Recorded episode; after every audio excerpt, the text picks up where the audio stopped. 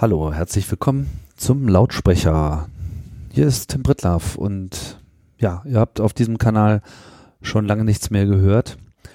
Das äh, hat verschiedene Gründe und äh, sollte sich eigentlich auch schon länger mal ändern.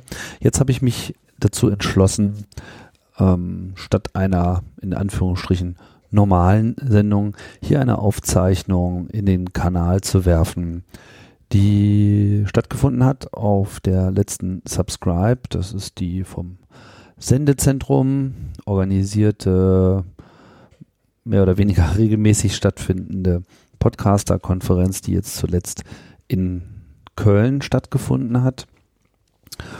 Dort habe ich auf der Bühne ein Gespräch geführt und zwar mit Florian Schwinn. Florian Schwinn ist ja eine recht bekannte Persönlichkeit aus der Radiowelt, ist seit den 70er Jahren schon unterwegs, seit den 80er Jahren beim Hessischen Rundfunk.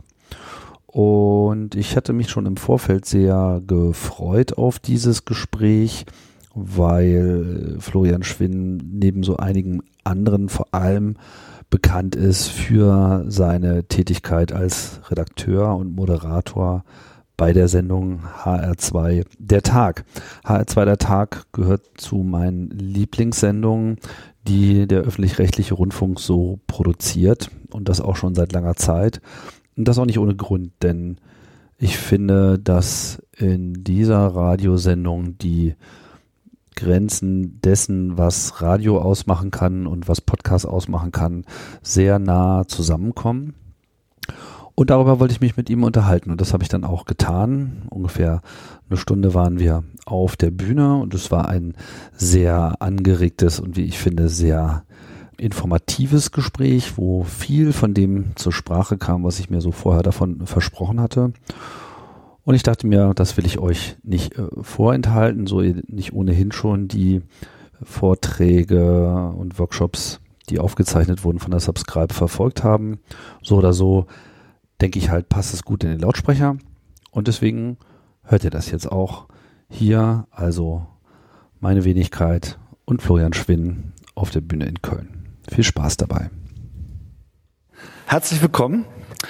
Ähm, wir sind ja hier auf der Subscribe, auf der Podcast-Konferenz. Wir reden über viel über äh, Podcasts und so ein Dauerthema ist auch immer so ein bisschen dieses Spannungsfeld zwischen der Radiodomäne und der Podcast-Domäne. Und äh, gefühlt haben wir da auch äh, bei jeder Veranstaltung immer mal wieder so eine andere äh, Abwägung. So oder so lässt sich nicht bestreiten. Es hat viel miteinander zu tun.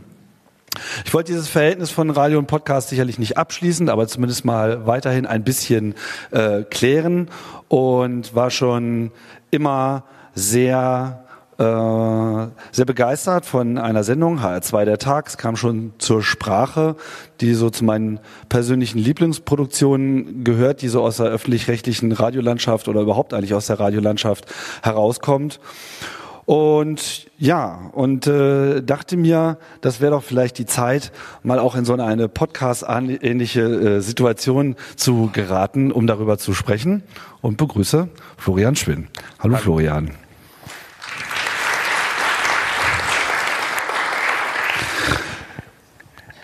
Bin ja auch so ein bisschen als, als Radiokritiker verschrien. Völlig zu Unrecht natürlich, äh, denn wir wissen ja, die größten Kritiker der Elche waren früher selber welche. habe auch mal zehn Jahre im Radiostudio gesessen, obwohl ich mich wirklich überhaupt nicht als Radiomacher verstehen äh, würde oder auch nur als solcher bezeichnen dürfte. Ähm, hat mir auf jeden Fall Lust auf mehr gemacht. Für mich war das mehr halt dann der Podcast. Du, Florian, hast aber eine ganz andere äh, Prägung. Und damit würde ich ganz gerne mal ein bisschen einsteigen? Ich weiß nicht, wann hast du deine, gefühlt deine journalistische, dein Interesse, deine Karriere äh, angefangen? Anfang der 70er? Ja, ähm, Anfang der 70er, Mitte der 70er. Ähm, ich habe gearbeitet als Student bei dem Vorläufer der Taz, das war sozusagen die alternative Nachrichtenagentur. Der Informationsdienst zur Verbreitung unterbliebener Nachrichten. Genau. Ein hervorragender Titel. ja, das war, das war tatsächlich noch, das war Druckprint. Ja. Damit haben wir angefangen, äh, habe ich angefangen. Ähm, das war der gleiche Laden, aus dem dann der Pflasterstrand entstanden ist, die Frankfurter Sponti-Zeitung. Kuhn Bendit äh, Joschka Fischer waren so die Mitstreiter. Mhm. Und ähm, von da bin ich sehr, sehr bald äh, zum Radio gegangen. Ich habe irgendwann angefangen mit Fernsehen, das war aber nicht meins. Äh, vielleicht nochmal dieser Informationsdienst äh, zur Verbreitung unterbliebener Nachrichten, das war ein Titel. Ähm, was habt ihr denn da für unterbliebene Nachrichten verbreitet? Naja, es war eine, medial andere Zeit als heute. Es konnte nicht jeder irgendwie was veröffentlichen. Das war eine, es gab eine große technische Hürde natürlich. Ähm, und ähm, es gab ganz viele Stadtzeitungen, die sich gegründet hatten, kleine äh, Printprodukte. Und ähm, aus diesen aus diesen Regionen kamen immer wieder Dinge, die nicht, die nicht im Radio und auch vor allem nicht im Print, also in den Tageszeitungen vorkamen, die einfach nicht vorkamen. Ja, ähm, Beispiel? Wenn, wenn zum Beispiel äh, der Landwirt, dem man äh, das Leben unmöglich gemacht hat ähm, durch äh, irgendwie Einschnürung äh, Straßen und ähm, seine Äcker enteignet hat für irgendwelche Trassen, ähm, mit dem Traktor in das Bürgermeisteramt fährt so hineinfährt, ja, äh, dann hat sich niemand für diesen für diesen Landwirt interessiert, Aha. aber wir haben das dann gemacht. Wir sind dann hingefahren und haben ein Interview mit dem gemacht und haben seine Lebensgeschichte geschrieben. Heute wäre das ja die Instagram Story des Tages. Ne? Natürlich, ja. aber es hat niemand gemacht. Mhm. Ja. Also solche Geschichten, dann aber auch ganz viele ähm, Prozesse, äh, gegen Demonstranten zum Beispiel, die verhaftet worden sind, dann angeklagt worden sind wegen Landfriedensbruch und so weiter.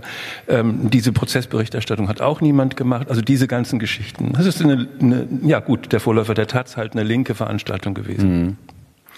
Ähm, aber dann äh, hast, hat dich auch äh, Polen noch besonders äh, interessiert, wenn ich das richtig äh, verstehe. Äh, also in den Zeiten des Widerstandes der Gewerkschaft Solidarność bist du da ein etwas emsiger Grenzgänger geworden. Ja, ich ähm, bin Gewerkschafter, schon ganz lange gewesen. Man hat, äh, man ging ja in die Betriebe, ne? Man hat ja, man hat ja, äh, Joschka Fischer war äh, Vertrauensmann äh, bei Opel. Mhm. Ja, ähm, der äh, spätere langjährige Betriebsratsvorsitzende von Opel Franz war äh, Mitglied des äh, Revolutionären Kampfs und ist dann bei Opel geblieben und dort Betriebsratsvorsitzender geworden. Ich war, stand auch bei Opel am Band. Okay. Und so bei Volvo dann. Ich war Gewerkschafter. Und das waren Gewerkschafter, die wollten freie Gewerkschaften. Und ich wusste aus der, aus der Arbeit im Betrieb, wusste ich, das ist wichtig. Und dann kommt noch dazu, ich bin als Sponti sozialisiert in Frankfurt. Das ist unabhängige Linke keine, keine Kommunisten. Wir hassten die Kommunisten. Na, die hassten uns. So fing es an. Sie hassten uns. Und äh, das war dann irgendwann auf Gegenseitigkeit. Irgendwann gab es mal ähm, an den Bäumen der Bockenheimer Landstraße hingen mal äh, mit so kleinen Galgen versehen äh, mit Zetteln mit unseren Namen. Also die die Joschka Fischer, Kohn Bendit und die, die berühmteren Tom Königs, die berühmteren Spontis. Ne? Also wussten wir schon, was uns passiert, wenn äh, die Kommunisten an die Macht kamen. Das heißt, ich war, ich war dann doch äh, in, der, in der Wolle gefärbt ein linker Antikommunist. Und deshalb hat, hat mich Solidarność sehr interessiert. Und dann bist du rübergefahren und hast den Piratensender von denen auch noch irgendwie unterstützt. Ja, das kam dadurch, dass ich jemanden kennengelernt hatte, der Philosophieprofessor in Breslau war und der sagte, Leute, könnt ihr nicht mal was anderes bringen als diese Hilfsgüter? Ich meine, diese Hilfsgüter sind unheimlich wichtig, aber in so einen Lastwagen passt auch mehr. Langweilig. ja, Druckfarbe zum Beispiel. Aha. Und ähm, dann hatten sie ähm, in Polen, ähm, wie das halt so ist in, in kommunistischen Ländern, sie hatten äh, die ganzen Techniker aus der Uni rausgeschmissen, weil die alle natürlich in der Solidarność-Bewegung waren. Die konnten aber was. Die konnten zum Beispiel Sender bauen. Die hatten nur nicht die richtigen Teile und die haben wir ihnen dann gebracht. Sprichst du Polnisch? Nein, Englisch. Die sprachen zum Teil Deutsch, zum Teil Englisch. Ging irgendwie. Ja, das ging. Das waren, das waren, das waren weit, weltläufige Menschen, die, die wollten auch Englisch sprechen. Ja? Die sagten immer, wir sind ein Land in Mitteleuropa. Das lässt sich nicht abstreiten. Also mit anderen Worten, du hast äh, so eine nachhaltig äh, revolutionäre äh, Grundausbildung erfahren und äh, naja, wir hatten ja auch, äh, es gab ja Radio Wendland, es gab ja. Radio Startbahn, es gab äh, Radio Dreiecksland, also wir hatten ja auch Erfahrung mit so kleinen Sendern, die man nicht finden sollte. Ne? Und? Hat man noch nicht gefunden. Nein, die haben wir noch ein bisschen kleiner gemacht. Also begabte Techniker in, jetzt in, Deutschland, in Westdeutschland damals, ähm, die haben die noch ein bisschen kleiner gemacht und noch ein bisschen besser mit damals ähm, mit Teilen von Motorola, die man nicht kaufen durfte. Also die mussten wir aus USA kommen lassen. Das mhm. hat aber der Verfassungsschutz natürlich mitgekriegt. Deshalb hatten wir dann auch irgendwann mal Besuch vom Verfassungsschutz, die dann feststellen wollten, ob wir dabei sind, Bomben zu bauen oder wirklich Sender. Mhm. Und ähm, dann haben sie festgestellt, dass wir wirklich Sender bauen und dann war es auch gut. Naja, da müsstest du dich ja hier äh, ziemlich äh, wohlfühlen. Das ist ja hier sozusagen so eine Konferenz für Piratensender. Ne? Heutzutage ja. äh, macht man das halt einfach. Früher äh, musste man extrem technischen äh, Aufwand da ähm, äh, treiben. Aber es blieb ja, glaube ich, nicht dabei. Also du hast auch Interviews äh, gemacht, sich mit ja. den Leuten dort unterhalten und das dann Ganze wieder in den, in den Westen zurückgeschmuggelt und dann die Honorare wieder in die andere Richtung geschoben. Richtig, richtig, revolutionär. richtig. Also wir haben, ich habe Interviews gemacht, zum Teil auch im Untergrund, mit als als solidarisch verboten war, dann im Kriegsrecht ab 1981 ähm, mit den Leuten, die in den Untergrund gegangen sind, die versteckt gelebt haben. Das Schönste war immer die Fahrt dorthin also mit dreimal Autos wechseln und, äh, und immer im Kreis rum und gucken, ob keiner folgt. Wunderbare Geschichten. Äh, muss ich irgendwann mal aufschreiben. Ähm, also ich habe gelernt, wie man ein, wie man zum Beispiel von einem Freund in Polen gelernt, wie man herausfindet, dass man verfolgt wird. Der saß neben, ich bin gefahren und der saß neben mir und hat Autonummern aufgeschrieben, Autonummern aufgeschrieben, Autonummern aufgeschrieben. Und nach zwei Stunden hatten wir die drei Autos, die uns gefolgt sind. Oh, und dann super. haben wir sie abgehängt. ja, also es war klug. Es war richtig gut. Aha. Ja.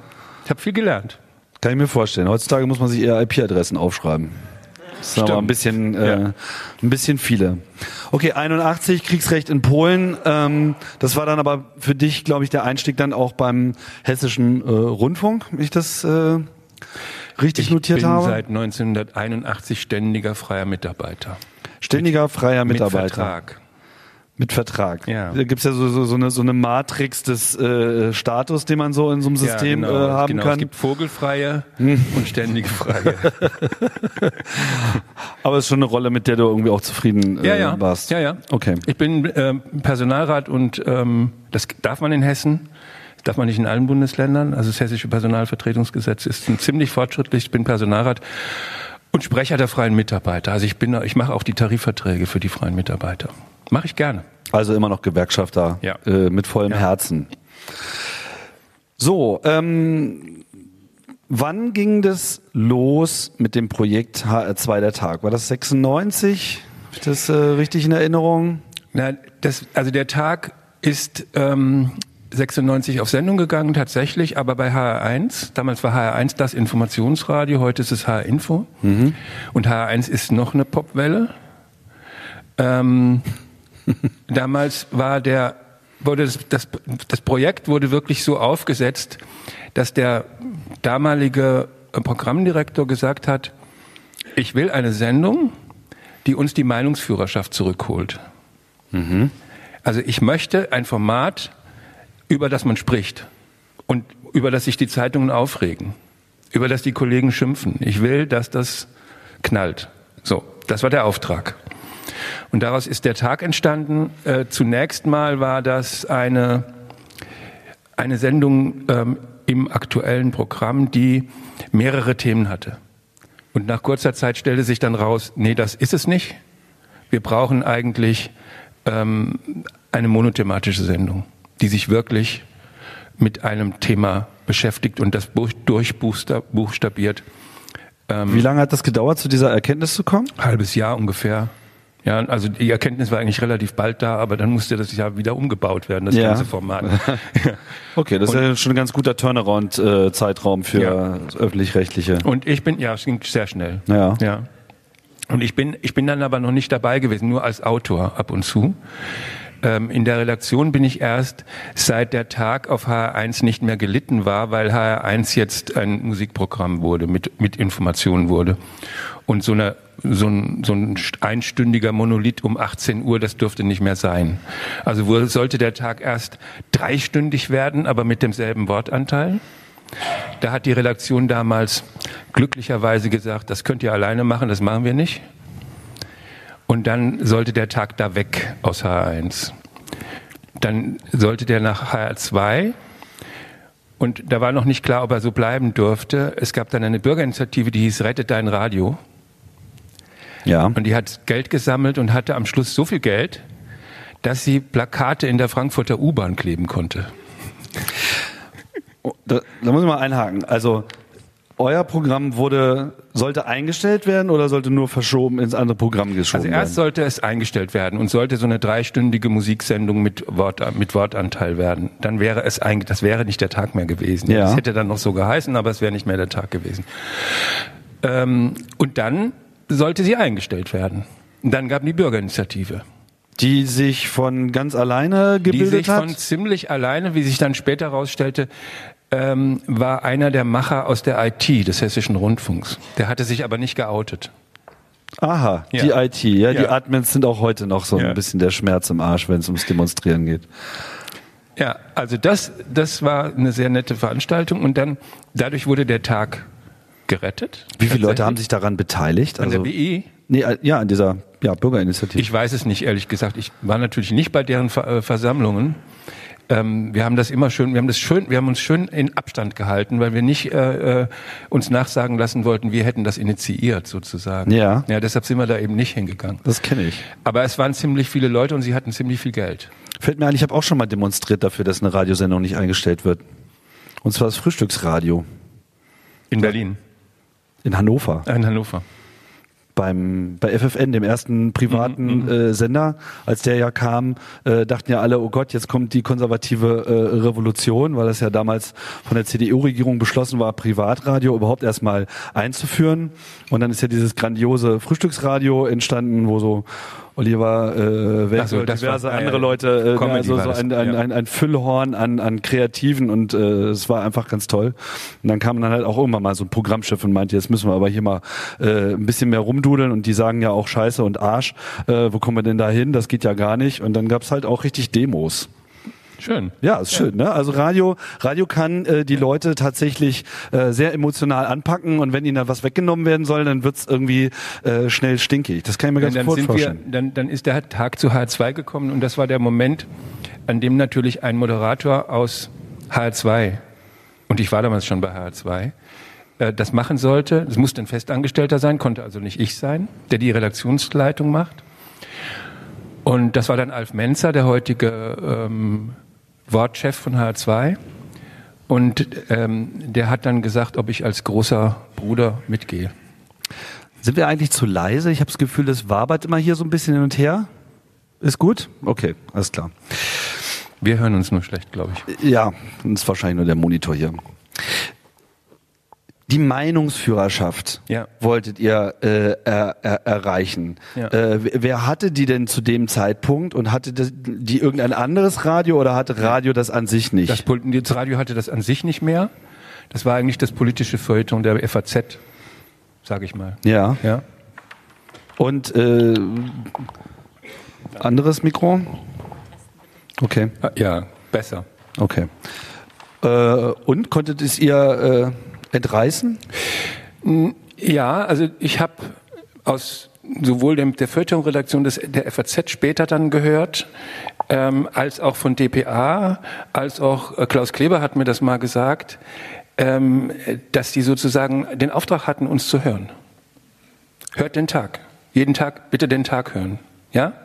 Und dann die Ideen rein in, ins Feuilleton und äh, auch beim Heute-Journal. Das heißt, die haben dann angefangen abzuschreiben sozusagen. Die haben, die haben zum Teil, die sind zum, haben zum Teil versucht, schneller zu sein als wir. Wir hatten, früher hatten wir noch einen Planungsredakteur, wir hatten einen gewissen Vorlauf. Ähm, und intern sind die Themen dann schon zwei, drei Tage vorher äh, im HR und im, die hatten immer gute Träte äh, zum HR und deshalb äh, wussten die die Themen so zwei, drei Tage vorher und dann haben die versucht, schneller zu sein. Ihr seid sozusagen ausspioniert worden. Ja, das ist hübsch. Wow. Das, ja, das Also es- hat, hat uns gut gefallen. Das ehrt auch, ja. Inzwischen haben wir den Planungsredakteur nicht mehr. Das heißt, wir leben jetzt von der Hand in den Mund und deshalb geht das jetzt nicht mehr. Hab die Firewall hochgezogen. Okay. Ähm, äh, Habe ich das richtig verstanden? Äh, Es sollte eine Drei-Stunden-Sendung werden oder es war am Anfang eine nein, Drei-Stunden-Sendung? nein, es war immer eine Stunde. Es war immer eine Stunde, Es sollte okay. dann dreistündig werden und wurde es dann nicht. Weil ähm, es ja gerettet wurde nach HR2. Gab ein schönes Plakat übrigens. Ähm, in den gleichen Farben wie äh, die äh, BI Rettet dein Radio äh, plakatiert hat in den U-Bahnen, hing dann von HR2 ein Plakat in den U-Bahnen und da stand dann drauf HR2 und der Tag ist gerettet.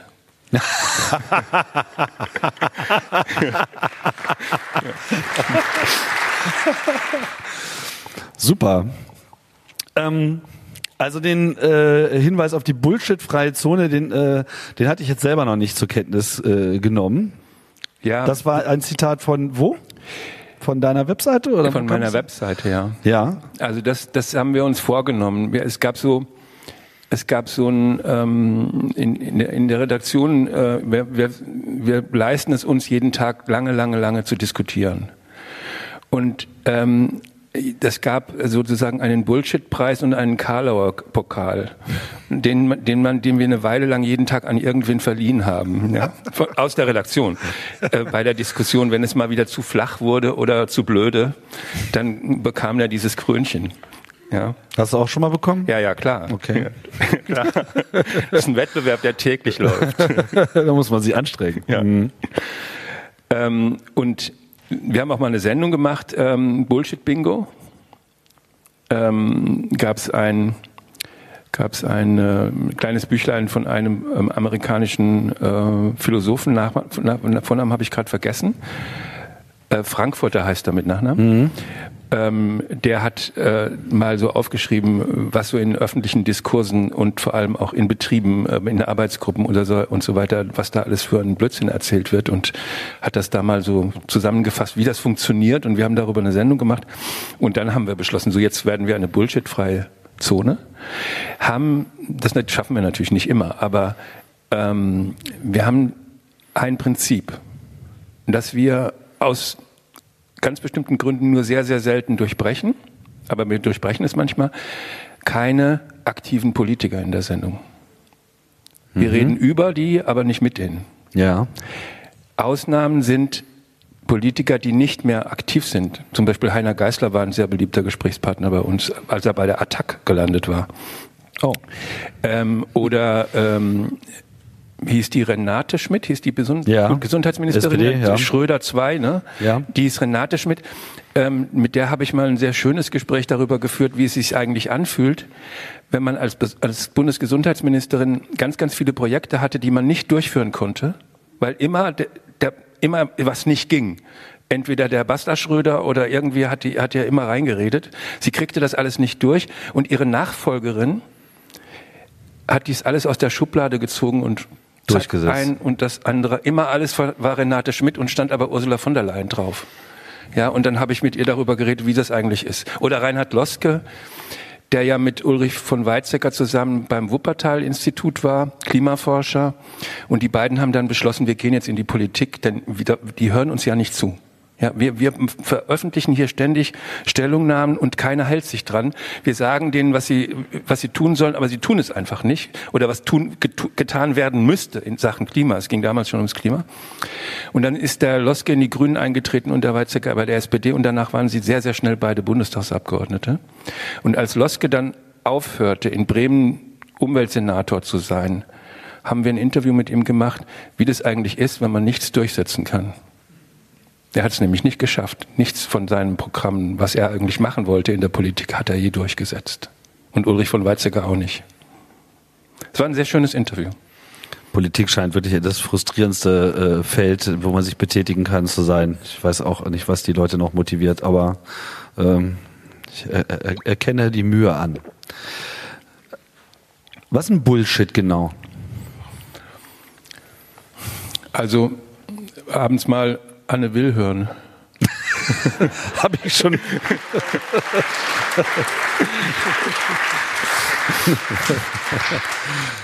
Ja, das, da habe ich mich schon ganz, äh, da, hat schon Sabine Christiansen geschafft, mich irgendwie aus dem Format zu drängen. Das, ähm, das, das konnte ich irgendwann nicht mehr ertragen. Ja, okay, aber ähm, manchmal kann man ja den Bullshit vielleicht auch nicht verhindern. Also der kommt ja, ja dann äh, aus irgendeiner Ecke äh, geschossen und man dachte, man hat sich jetzt hier sozusagen schon ausreichend geschützt durch die Wahl der Gesprächspartner. Wie geht man, also wie erkennt man, woran erkennt man Bullshit und wie geht man mit ihm um? Also man kann ja nicht ähm, Behauptungen äh, im, in der Live-Sendung Behauptungen nachrecherchieren. Jetzt on the, on, the, on, the, on the air kannst du ja nicht nachrecherchieren. Ähm, dann muss ich sagen, wenn, es, wenn ich den Eindruck habe, jetzt kriege ich hier gerade was vom Pferd erzählt, muss ich sagen, das haben jetzt Sie gesagt, wir lassen das jetzt mal hier stehen. Ja? Es gibt in HR Info so ein, so ein Checkformat. Da, die recherchieren das dann nach und bringen dann am nächsten Tag oder noch am Nachmittag sozusagen die Aussagen der Politiker dann aber ja. äh, so ähm, auf den Wahrheitsgehalt geprüft. Ähm, das ist das eine, das ist das eine, dass einem irgendwelche Geschichten erzählt werden. Das andere sind halt Floskeln. Das sind Floskeln. Also mein Kollege Peter Zudeik sagte dann immer, ähm, ja, auch sehr schön, diese Antwort. Es war nur nicht die Antwort auf meine Frage. Soll ich nochmal die Frage? Und dann hat er die Frage und wenn er das dann zum dritten Mal gesagt hat, machen muss, hat er gesagt, ich glaube, wir lassen es jetzt. Und dann war das Gespräch zu Ende. Ach, komplett zu ja, Ende? das war dann zu Ende. Das war dann eben nicht sechs Minuten, sondern nur drei Minuten, aber das tut nicht weh, das kriegen wir schon hin in der Aha, Sendung. Musste okay. das nächste ein bisschen länger machen.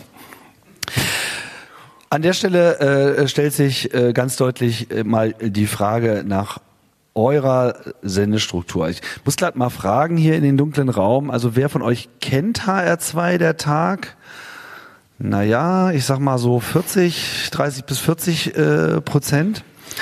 Also ja, wir sind, wir sind ähm, beim HR das meiste Podcast. Ja, ja, das ja. Äh, hätte ich auch noch erwähnt. Also wir sind ähm, auch von der von der von der Comedy nie getoppt worden. Und ich glaube, ich weiß auch warum. Ne? Also äh, vielleicht noch mal zum Verständnis: HR2 der Tag, eine Stunde, ein Schwerpunktthema, oft aktuell, manchmal nicht. Würde ich auch gerne noch wissen, was das äh, konkret beeinflusst. Und äh, eine ähm, starke, äh, wechselnde Moderation. Ihr habt, glaube ich, sechs oder sieben verschiedene Moderatoren, die sich äh, so durchrotieren, aber alle irgendwie auch so eine ähm, vergleichbare äh, Diktion am Start haben. Also offensichtlich gibt's hier auch so einen so Duktus, der dort äh, gepflegt wird.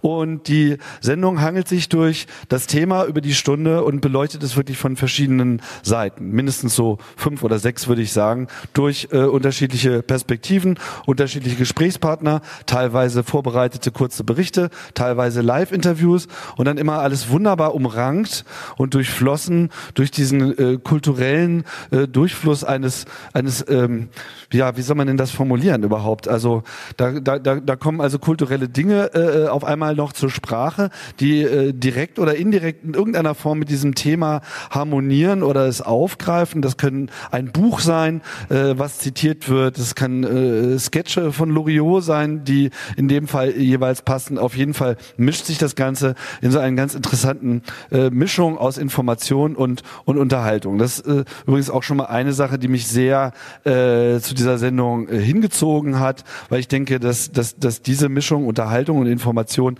eine goldene Mischung ist, um äh, Leute auch für das eigene Thema oder für diese Themensetzung zu gewinnen.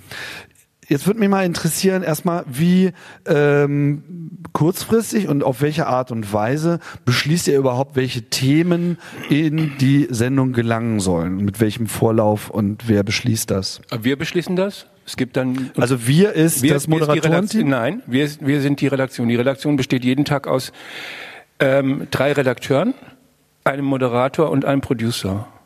Mhm. Ja? Ähm, und bis, bis mittags sind wir ein, ein großes Team, ähm, das diskutiert. Um 1 Uhr muss, muss der Titel stehen für den nächsten Tag. 13 Uhr. Also am Mittag des Tages Davor. wird beschlossen, am, am, Ta am Tag davor wird beschlossen, was am nächsten Tag tatsächlich Thema ist. Ähm, wir, haben eine, wir haben so eine Themenliste, die wir so mit vor uns herschieben. Da gibt es Dinge, die man mal machen könnte, die schön wären und so weiter.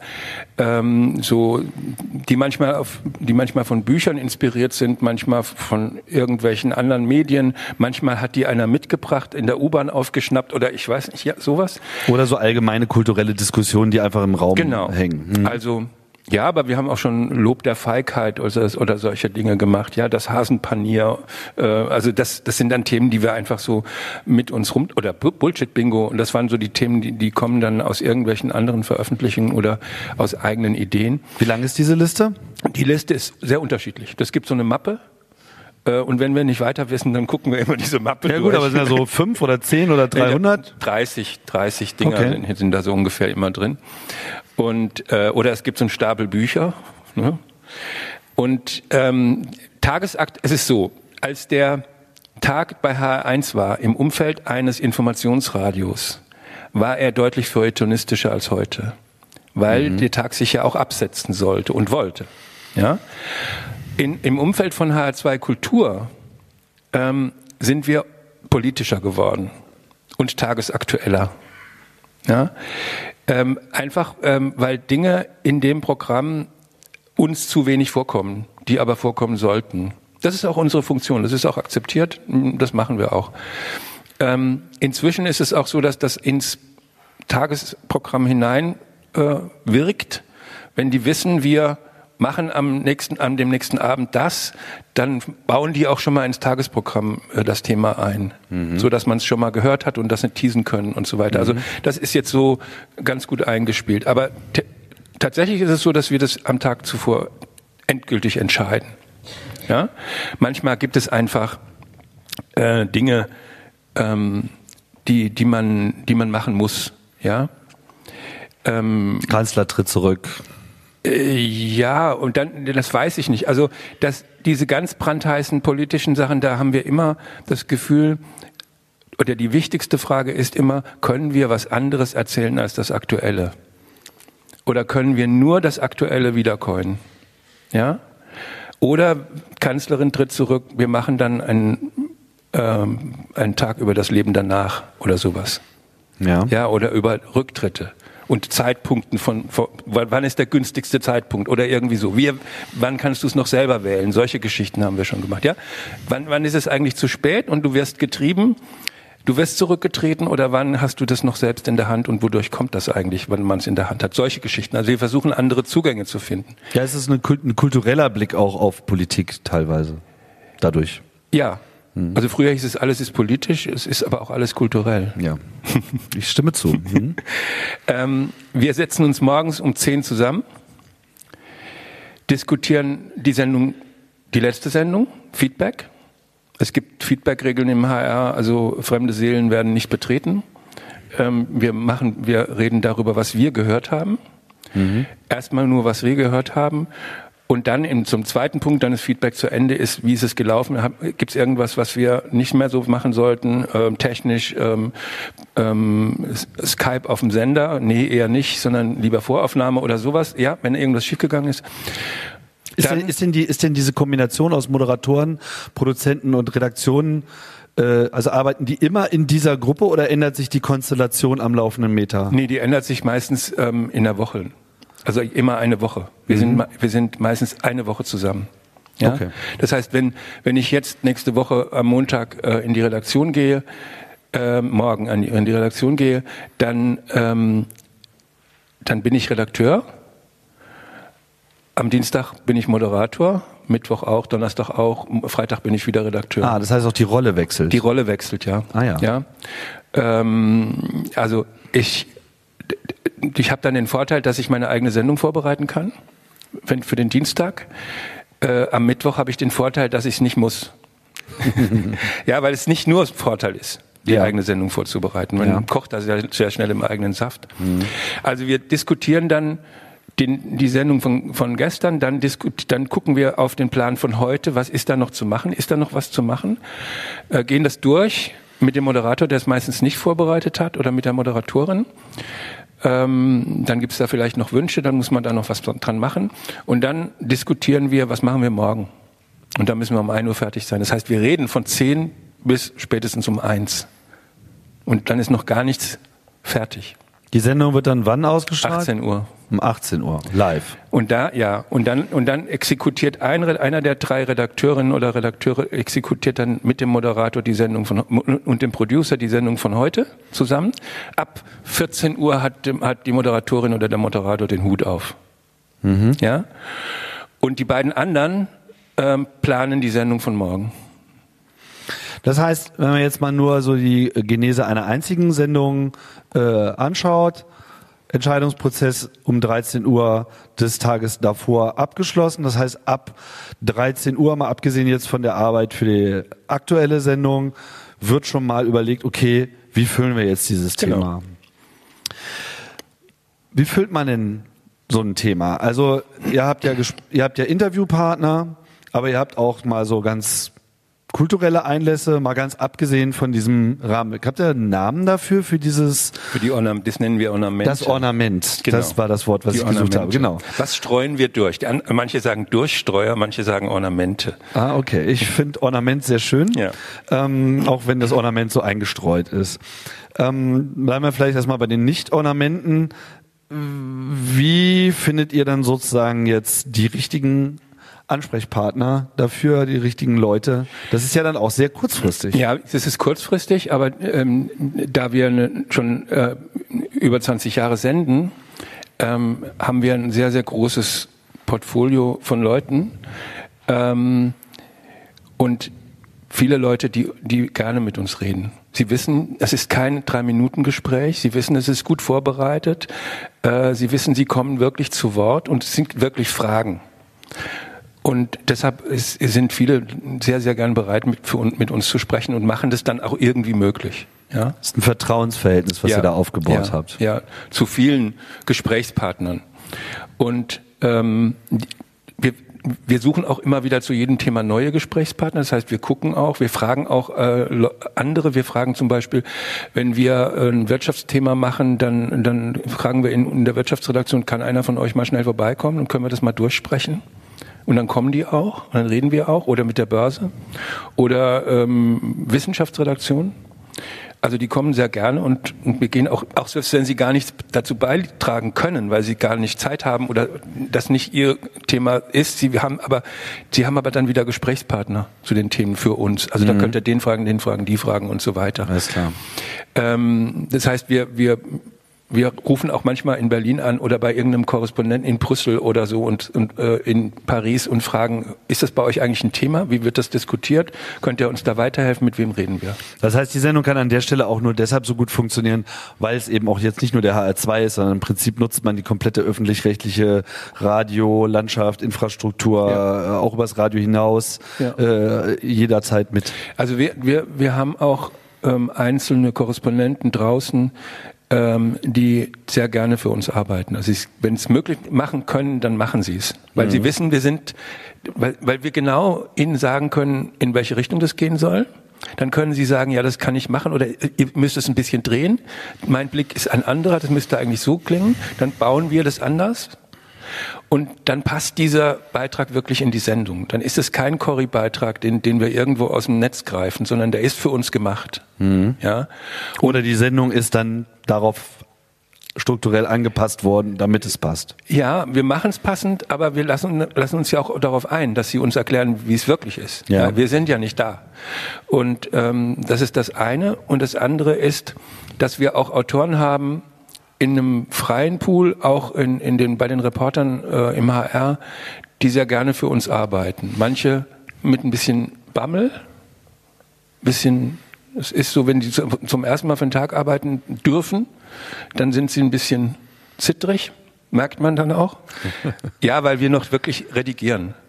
Ja, also wir, wir gehen wirklich die, die Texte durch. Wir haben auch An Anspruch. Wir sagen dann, wir nehmen es nicht einfach so. Auch bei den Korrespondenten übrigens ganz unüblich. Mhm. Ja. Ich finde, ich finde, äh, ich finde die Moderation bemerkenswert, weil äh, ich selber leide so ein wenig darunter, dass, dass Dinge zu durchgeskriptet sind. Und dann klingt es irgendwie nicht mehr natürlich. Äh, ich habe fast immer das Gefühl, dass wenn so die, die Texte, die Moderation im, äh, im Tag äh, kommt, sie sind ironisch, sie sind ähm, lustig auch teilweise, auf jeden Fall unterhaltsam, immer auch mit so einem so tongue in cheek so ein bisschen. Also ist, ich kann es gar nicht richtig festmachen, aber es ist, es, es ist manchmal eine Ironie da, aber sie, sie, sie quillt nicht hervor. Sie ist nicht, sie ist nicht so im, im Vordergrund. Das finde ich eine interessante Leistung. Und man merkt schon, dass der Text redigiert ist, der steht da irgendwie, der wird gelesen. Trotzdem ist es noch eine natürliche Sprache. Wie, wie erreicht man das? Also ähm, ich erreiche das, ist sehr unterschiedlich. Also die, die meisten Kollegen schreiben die Texte tatsächlich, ich mache mir Stichwortzettel. Also ich habe meistens nur den ersten und den letzten Satz gescriptet und vielleicht einzelne Sachen, wo ich, wo ich äh, irgendwas rüberbringen muss, was stimmen muss. Das sind so zwischendrin so, so Sätze, die tatsächlich auf dem, auf dem Zettel stehen. Manchmal halte ich mich auch an die nicht. Ja, das ist dann, ist, ist dann halt so. Aber, ist halt so, ja. ja mhm. passiert dann. Ähm, und das Wichtigste ist, glaube ich, ähm, dass du mit den Gesprächspartnern keine vorbereiteten Gespräche abfeierst, wo die Fragen auf dem Zettel schon so stehen und dann auch so gekommen, so kommen müssen. Das, das geht einfach nicht. Ja. Du musst einfach zuhören können. Also ich glaube, beim, beim Moderieren lernen ist so, dass das erste ähm, überhaupt mal äh, zuzuhören. Äh, zu, mal ähm, das Wichtigste ist, sich selber zuzuhören erstmal. Mhm. Ja, wie, was, was mache ich hier eigentlich? Wie klinge ich eigentlich? Das ist die erste Metaebene.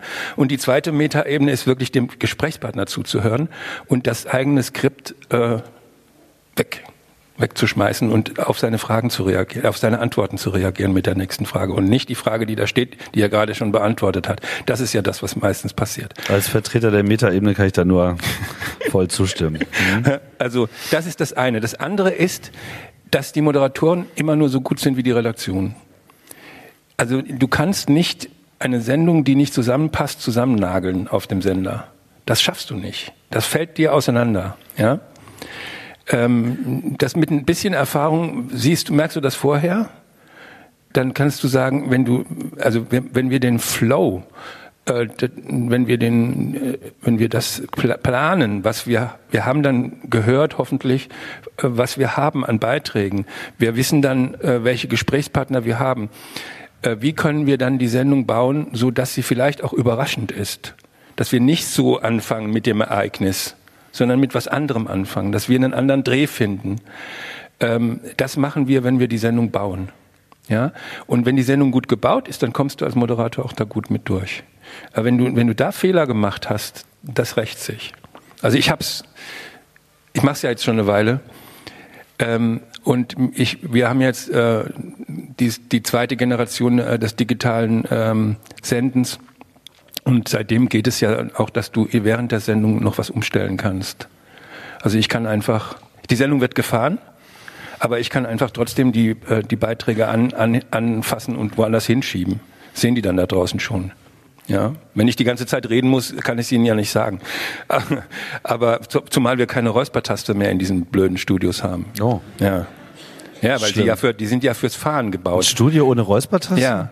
Ja, das sind fürs Fahren, fürs Selbstfahren gebaut. Mhm. Und ein Selbstfahrer braucht keine Räuspertaste, der kann ja sein Mikro runterdrehen. Ah. Ja? Na super. Ja, ich kann es aber nicht, wenn ich gefahren werde. Und wir haben irgendwann beschlossen, die Sendung nicht selbst zu fahren, weil wir uns einfach wirklich auf die Sendung, auf die Inhalte konzentrieren müssen. Und das, das lenkt wirklich ab. Ja. ja. Also mit der Musiksendung hätte ich kein Problem, aber sind wir halt nicht. ja.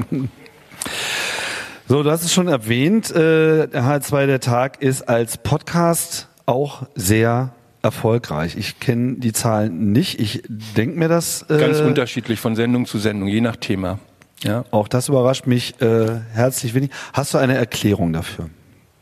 Ich glaube, dass das, ähm, ähm, das Podcast ähm, das Bedürfnis nach, nach Inhalt das Bedürfnis, etwas erzählt zu bekommen, in einem Zusammenhang, in einen neuen Zusammenhang gestellt zu bekommen, ähm, ungewöhnliche Zugänge zu einem Thema, ähm, im besten Sinne politisches Feuilleton, ja, mit Betonung auf Feuilleton, ähm, dass das einfach ein, ein, Manko ist. Das findet sonst nicht so oft statt, ja.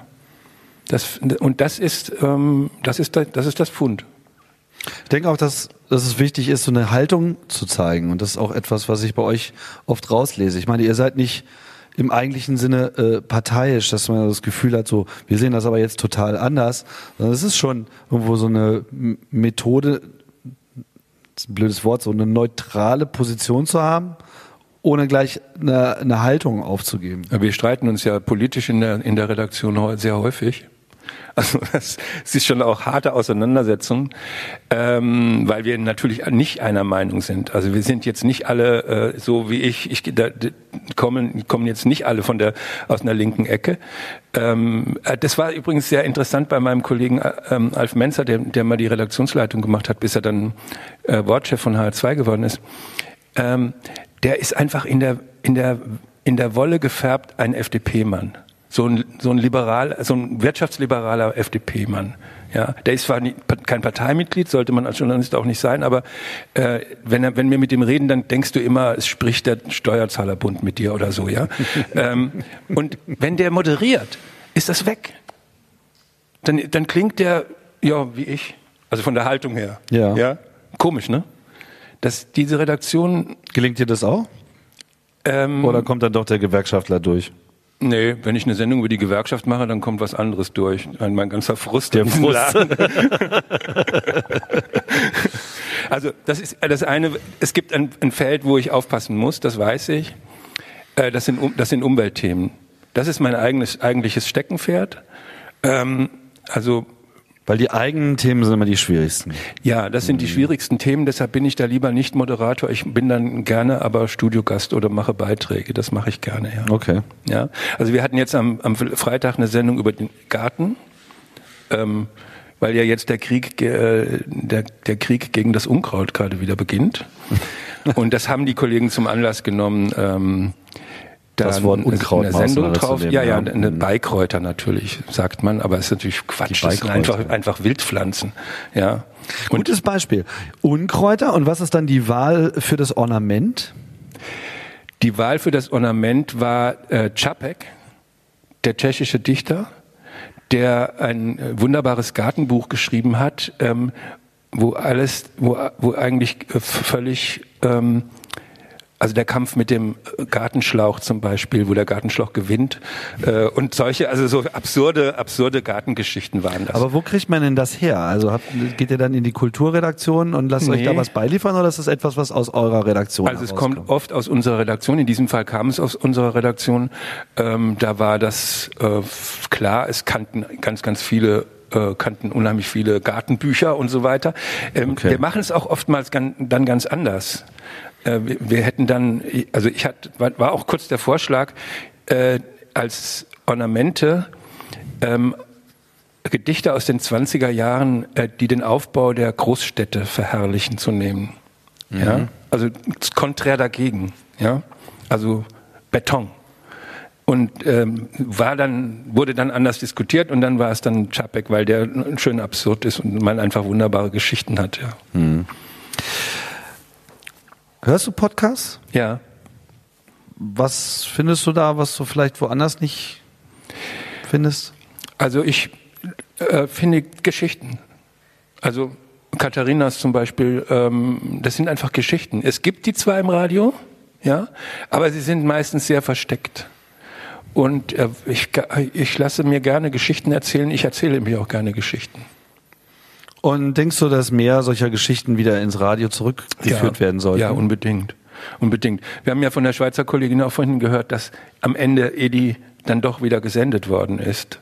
Ja, ähm, ich es, es gibt das auch. Ich habe vor, vor vielen Jahren äh, gab es mal ein riesiges Hörspielprojekt im HR.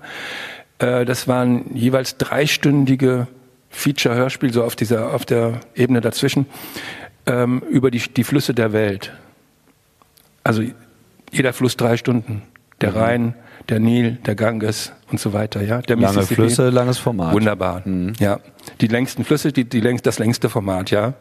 Ähm, jetzt ähm, an Pfingsten mache ich daraus für Pfingsten mache ich aus meinem Nil mache ich dreimal eine Stunde, der an den drei Pfingsttagen jeweils gesendet wird.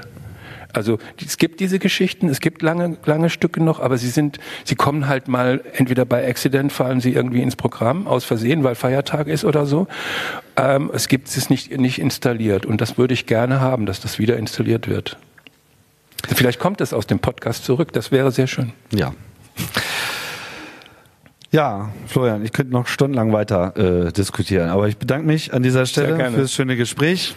Florian Schwinn Vielen Dank fürs Zuhören.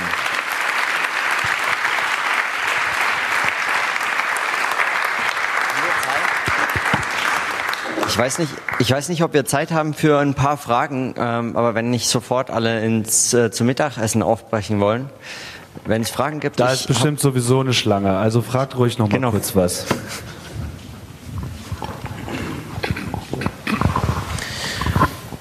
Würde sich was groß verändern, wenn äh, der Tag jetzt nur noch als Podcast erscheinen würde? Beziehungsweise was ist, was ist jetzt in deiner Arbeit die Qualität des, dass es immer noch im Radio ausgestrahlt wird? Also ähm, das könnten wir nicht bezahlen. Ja, wir, wir, äh, das ist einfach eine ähm, ne, ne, ne große Truppe, das ist eine teure Sendung. Wir haben zwar wenig Geld für Beiträge, wir machen da Selbstausbeutung, wir schreiben die meistens selber, also viele schreiben wir selber. Und wenn du ähm, Redakteur bist und während deiner Zeit als Redakteur noch, ne, noch einen Beitrag schreibst, dann hast du äh, ordentlich Stress, aber der wird nicht bezahlt gibt es einen kleinen Obolus obendrauf, weil du noch einen Beitrag gemacht hast, aber das sind 30 Euro, also das, davon kannst du nichts kaufen. Ähm, und äh, wir könnten das unmöglich stemmen, nicht in diesem Format, nicht täglich. Äh, wir brauchen einfach ziemlich viele Leute. Ähm, Lässt sich das, das auch, beziffern? Das nicht, Lässt sich das beziffern, was so der Etat sein müsste für so etwas, wenn man das vollständig einmal abgesehen davon, dass dieses ganze Korrespondentennetzwerk natürlich vielleicht wegfallen würde. Also würde natürlich sofort wegfallen, aber könnte man sich ja auch aufbauen. Ja, es gibt ja durchaus Menschen in verschiedenen Ländern, mit denen man reden kann. Also die, die sind ja auch äh, nicht auf den Mund gefallen. Also man braucht nicht unbedingt Korrespondenten. Wir reden auch manchmal mit anderen Leuten. Ähm, klar gibt es einen Etat, aber den habe ich jetzt nicht im Kopf, ehrlich gesagt. Also das sind, das kannst du dir ausrechnen. Das sind äh, fünf Tage in der Woche. Äh, das sind äh, 5 mal 300, 300 Euro so um den Dreh. 3 mal 5 sind 1500, das mal 5, das mal 52 Wochen. Und dann noch die Beiträge und die Moderation ist noch ein bisschen teurer. Also kostet ungefähr so 1800 Euro am Tag das Ganze. Ja, sowas um den Dreh. Zwischen 18 und 1800 und 2000. Okay. Ja. Weitere Fragen? Haben wir alle tot geredet? Nö, nö. Ich den Leuten auch Zeit geben, nachzudenken. Ja, genau. Ähm, mich würde schon interessieren, ähm, habt ihr euch mal Gedanken dazu gemacht, wenn jetzt äh, der Podcast so erfolgreich ist und vielleicht auch schon die Podcast-Hörenden, keine Ahnung, ein substanzielles Niveau erreichen, ich weiß es nicht, ähm, dass ihr den Tag irgendwie podcastiger macht oder so in irgendeiner Art und Weise? Oder war das gar nie irgendwie Thema? Hat man immer gesagt, es ist eine Radiosendung, die wir online stellen, Punkt. Ja, also wir können nicht vorher, weil wir die Sendung ja nicht aufzeichnen. Ja, wir können nur nachher. Und wir haben auch keinerlei Kapazitäten, da noch irgendwas dran zu bauen. Ja, wir können nur vorne und hinten abschneiden. Ähm, da da gibt es da gibt's einfach kein Geld für. Äh, wir wollten mal äh, 30 Euro haben, für das, damit der Producer äh, so einen so Teaser machen kann. Die haben wir nicht gekriegt.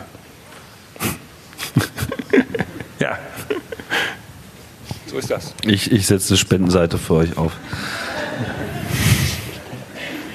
Äh, ja, meine Frage ähm, ist, ähm, ich war mal zu Gast und ich wollte es mal spiegeln, weil ähm, ich fand es wahnsinnig erfrischend, dass ich die Fragen nicht vorher gekriegt habe, sondern einfach mal rein reingeschlittert bin in die Sache. Ähm, war, fand es aber dann trotzdem komisch, dass ihr so viele Gäste habt und die dann alle in so sechs Minuten irgendwie abfrühstückt. Und äh, da hätte ich mir gedacht, äh, vielleicht muss auch nicht ich jetzt gewesen sein, aber vielleicht hätte ich mit dem anderen irgendwie bis in zehn Minuten oder zwölf Minuten oder so gehört. Statt, ähm, genau, macht ihr das auch? Oder? Äh, also das ist, das ist, das wird, das handhaben wir unterschiedlich. Also ähm, ich habe, äh, meine Producer sagen meistens ähm, mehr als äh, fünf Beiträge und vier Gespräche passen da nicht rein. Fünf Beiträge, vier Gespräche und drei Ornamente mehr passen da nicht rein. Ich beweise das Gegenteil. Ja, ähm, ich mache auch vier Beiträge und fünf Gespräche und fünf Beiträge und fünf Gespräche. Ich mache auch mal nur drei Gespräche. Ähm, wir haben auch mal, wir haben auch manchmal, es lohnt sich manchmal, das Format auch zu brechen. Äh, fünf Beiträge, nur ein Gesprächspartner. Ja, ähm, es gab zum Beispiel mal ähm, ein, ein äh, gibt, den gibt es natürlich noch. Ähm, äh, in, in, in Berlin einen Politikwissenschaftler, der von Hause aus Tunesier ist und der hat für die tunesische Regierung eine neue Verfassung geschrieben. Also, oder sagen wir, mit seinen Studenten zusammen hatte der den Auftrag aus, auf Tunis nach der, nach der Arabellion, bau uns mal die Grundfesten einer neuen Verfassung, die, die auf Tunesien passt. Und den haben wir dann als einzigen Studiengast mit seinen Vorschlägen und wo die hergekommen sind und mit seinen Studenten und so weiter in der Sendung gehabt. Äh, und natürlich mit, mit Berichten aus, aus Tunesien und so weiter oder aus den damaligen Arabellionenländern. Aber bei den anderen hat es ja alle nicht geklappt. Bei Tunesien schon. Und das war das, das, das war zum Beispiel ein Bruch mit, das machen wir sonst nicht, ja. Und äh, das war auch komplett aktuell und trotzdem hat es sonst niemand gemacht. Noch jemand eine Frage? Äh, ansonsten hätte ich noch eine. Und zwar äh, wollte ich fragen, was ist denn die Halbwertszeit von einem Tag? Und wenn man das hochrechnet, also der Tag äh, aufs Jahr äh, mit seinen Tagen und dann vielleicht aufs Jahrzehnt und spielen solche Fragen eine Rolle für die Planung? Also was dabei entsteht, wenn man so viele Tage hat? Also wir, wir ähm, machen im Sommer ähm, und an manchen Feiertagen also im Sommer machen wir so, machen wir so eine, so eine Billigausgabe, weil wir Geld sparen müssen, damit wir das in den restlichen Zeit raushauen können. Ähm, und äh, und an, an manchen Feier- oder Zwischentagen, zwischen so, so Brückentage oder so, wiederholen wir auch mal eine Sendung. Es gibt Sendungen äh, zu Themen, die zeitloser sind. Ja, weil wir ja manchmal wirklich so ganz feuilletonistische Themen machen. Oder auch äh, Sendungen zu Themen, die wie ähm, Wohnungsnot in den Städten oder Gen äh, Gentrifizierung oder sowas, die, die, die, die passen dann auch nach einem, nach einem halben Jahr oder nach einem Dreivierteljahr noch. Und dann wiederholen wir auch mal eine Sendung. Ja, Das heißt, es ist gar nicht ausgemacht. Wir haben, ähm, als wir 20 Jahre wurden, haben wir aus den 20 vergangenen Jahren Sendungen wiederholt. 20 Tage lang im Sommer. Und das war sehr nett. Also es, es war sehr nett. Es waren zum Teil Leute dabei, die, gar, die, die nicht mehr unter den Lebenden sind, aber ähm, und Moderatoren, die schon lange nicht mehr moderieren. Äh, aber äh, die Sendungen waren anhörbar. Also man hat natürlich ein bisschen suchen müssen, aber es war aus jedem Jahr was dabei. Wenn keine weiteren Fragen sind, ja. Letztes Wort. Dann vielen Dank äh, nochmal fürs Gerne. Kommen und fürs Zuhören und jetzt habt ihr eure Pause euch auch verdient.